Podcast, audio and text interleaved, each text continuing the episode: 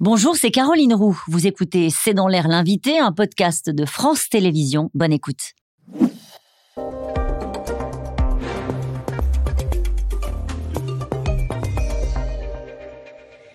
Bonsoir à toutes et à tous, c'est dans l'air l'invité. Je reçois aujourd'hui Bertrand Picard. Vous êtes ambassadeur des Nations Unies pour l'environnement, euh, conseiller spécial auprès de la Commission européenne et président de la société Solar Impulse. Bonsoir. Bonsoir. Merci d'avoir accepté mon invitation. Vous rentrez tout juste euh, de Sharm el-Sheikh. Vous avez passé 15 euh, jours, j'allais dire, au chevet de la COP, en tout cas. Est-ce que vous rentrez en colère, résigné?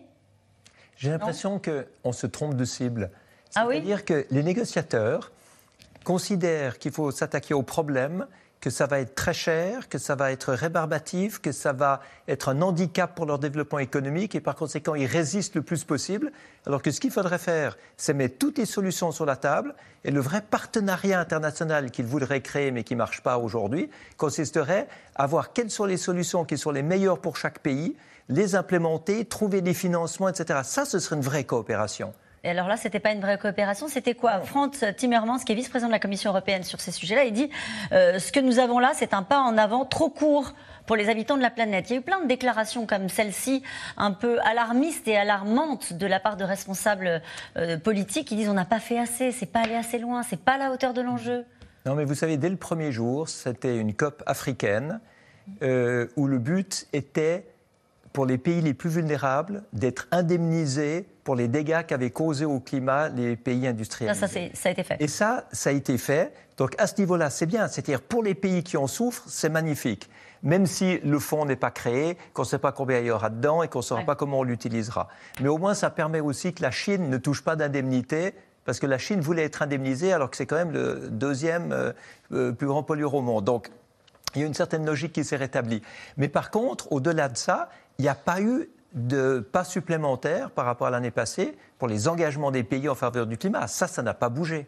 Ça n'a pas bougé et donc ça vous met un peu en colère. Est-ce que vous dites que ça sert encore quelque chose, à quelque chose, ces COP, ces grands rassemblements?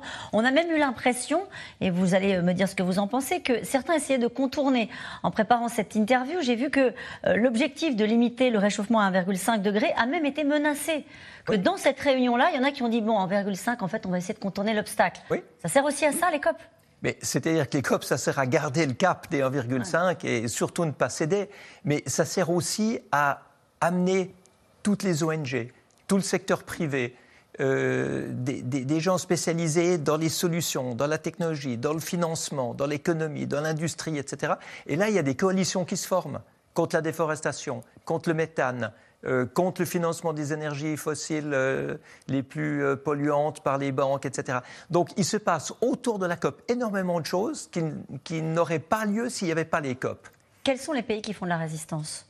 Ceux qui produisent des énergies fossiles, des hydrocarbures, qui sont ceux qui font le plus de résistance et qui ont donné le plus de fil à retordre à ceux qui veulent avancer plus vite Alors, ceux qui produisent des énergies fossiles, forcément, ça c'est normal, mais ceux qui en consomment et qui ont l'impression qu'ils ne peuvent pas faire autrement que d'en consommer. Par exemple, l'Inde avec le charbon, euh, la Chine avec le charbon.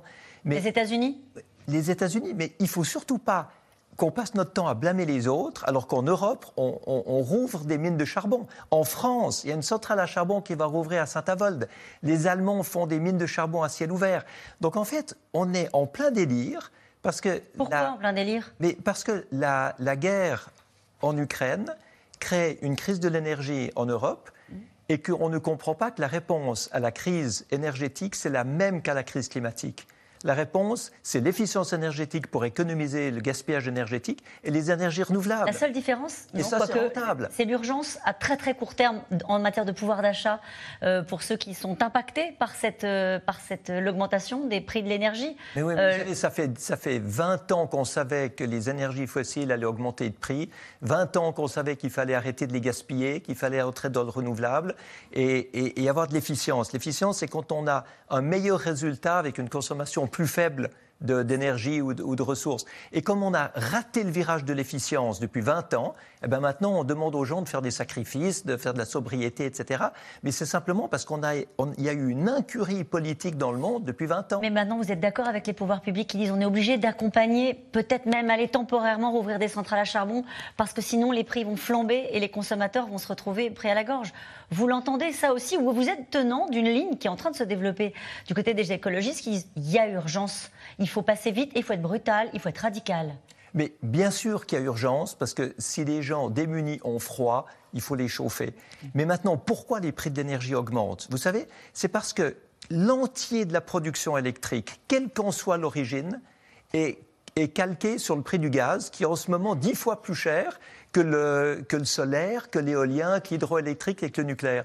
Donc aujourd'hui, vous pouvez même pas dire, moi je prends du solaire, de l'éolien, de l'hydroélectrique, du nucléaire, et je me passe du gaz parce que je fais 20% d'économie. On peut plus faire ça parce que tout est noyé. Donc si vous économisez 20% de votre consommation énergétique. Vous économisez aussi le solaire, l'éolien, l'hydroélectrique et le, nucléaire. C'est complètement aberrant. Et vous êtes un écologiste des solutions, on peut résumer comme ça. Hein. Vous rentrez euh, précisément là du congrès des maires, vous êtes allé à la rencontre des maires. Les maires, le ministre de la Transition écologique, il s'appelle Christophe Béchu, et il veut les former. Euh, on l'écoute.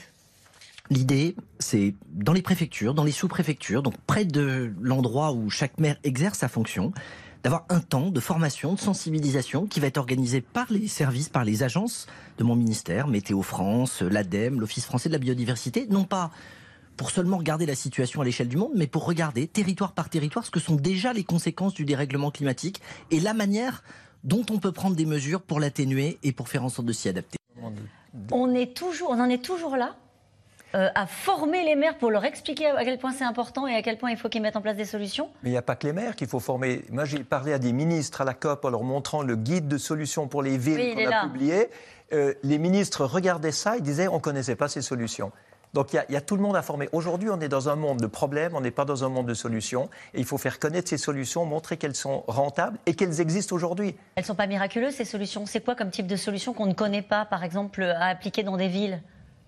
Dans les villes, par exemple, c'est de la géothermie avec des sondes de moyenne profondeur qui descendent à 200 mètres de profondeur et qui permettent de diviser par 5 la consommation des, chauffages, la consommation énergétique, donc la facture des citoyens. Euh, c'est un système, mais qui n'est pas encore autorisé en, France, où les voitures électriques déchargeraient leurs batteries sur le réseau électrique pendant les pics de demande, de manière à ne pas avoir besoin d'allumer des centrales à gaz ou des centrales à charbon. Il y, a, tout ce qu'il faut aujourd'hui. Il, y a la possibilité de construire avec du béton provenant de 100% de euh, gravats de démolition. Mais le problème, c'est que dans la plupart des pays, on a le droit de, mettre 5% à cause du principe de précaution, alors qu'on peut en mettre 100%. Donc c'est ça qu'il faut expliquer. Le problème, c'est pas la mutation, c'est-à-dire ce moment peut-être dans lequel on est précisément aujourd'hui, où il faut changer les modes de production, investir. Vous me parliez des, systèmes de production de chauffage pour des communes qui sont déjà endettées, qui ont l'inflation euh, qui les impacte. Il faut investir. Alors, vous avez raison de dire investir et pas dépenser. Parce que quand on dépense, quand c'est un coût, on perd l'argent. Quand on investit, par définition, c'est qu'on met de l'argent dans un endroit où on va en récupérer davantage. Et notamment grâce à toutes les économies euh, qui seront possibles par les, par les ménages. Quand vous divisez par 5 votre facture énergétique, c'est hyper significatif en fin de mois sur la facture. Quand vous discutez avec les politiques, est-ce que vous sentez une conversion sincère est-ce que vous sentez la tentation euh, de contourner un obstacle et de se dire on verra plus tard? Est-ce que vous voyez qu'une forme de... Est-ce que les mentalités ont changé, pour le dire simplement? La conscience a changé, hmm. mais la peur de la difficulté demeure. Aujourd'hui, on est pris dans un fatras de règles, de règlements, d'administration, de bureaucratie, etc., qui fait que c'est très très difficile de changer quelque chose, parce qu'il y a toujours un règlement qui contredit autre chose. Et c'est pour ça qu'on a lancé notre initiative, le, prêt à voter pour les députés et les sénateurs. Oui, vous faites des propositions de loi, c'est 50 recommandations de loi pour l'environnement, du prêt à voter. Pour débloquer les obstacles qui empêchent des solutions de se développer en un France. Un exemple Un exemple, l'éclairage public avec euh, panneaux solaires, batteries et éclairage LED permettrait de faire économiser 37% de la facture énergétique d'une commune. Mm. Eh bien, les, comme c'est innovant, eh bien, c'est limité à quelques dizaines de milliers d'euros dans une commande publique.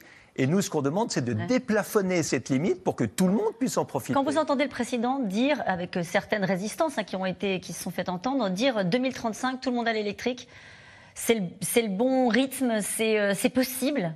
On est prêt? Mais bien sûr que c'est possible, euh, euh, vu que les technologies existent. Moi, je n'aurais pas forcément dit tout le monde à l'électrique, parce que je ne pense pas que c'est au gouvernement ou aux politiques de dire quels moyens il faut utiliser pour atteindre le but. Il aurait fallu dire zéro émission.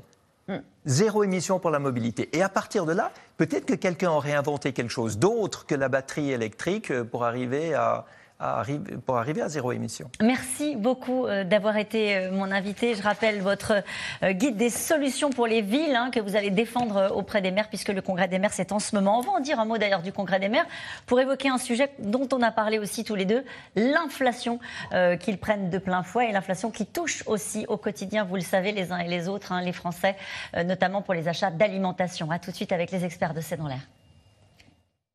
Merci d'avoir écouté C'est dans l'air. Comme vous le savez, vous pouvez désormais écouter l'intégrale, mais aussi l'invité ou vos questions à nos experts. Tous ces podcasts sont disponibles gratuitement sur toutes les plateformes de streaming audio. Et pour le replay vidéo, c'est sur France.tv, bien évidemment. À bientôt.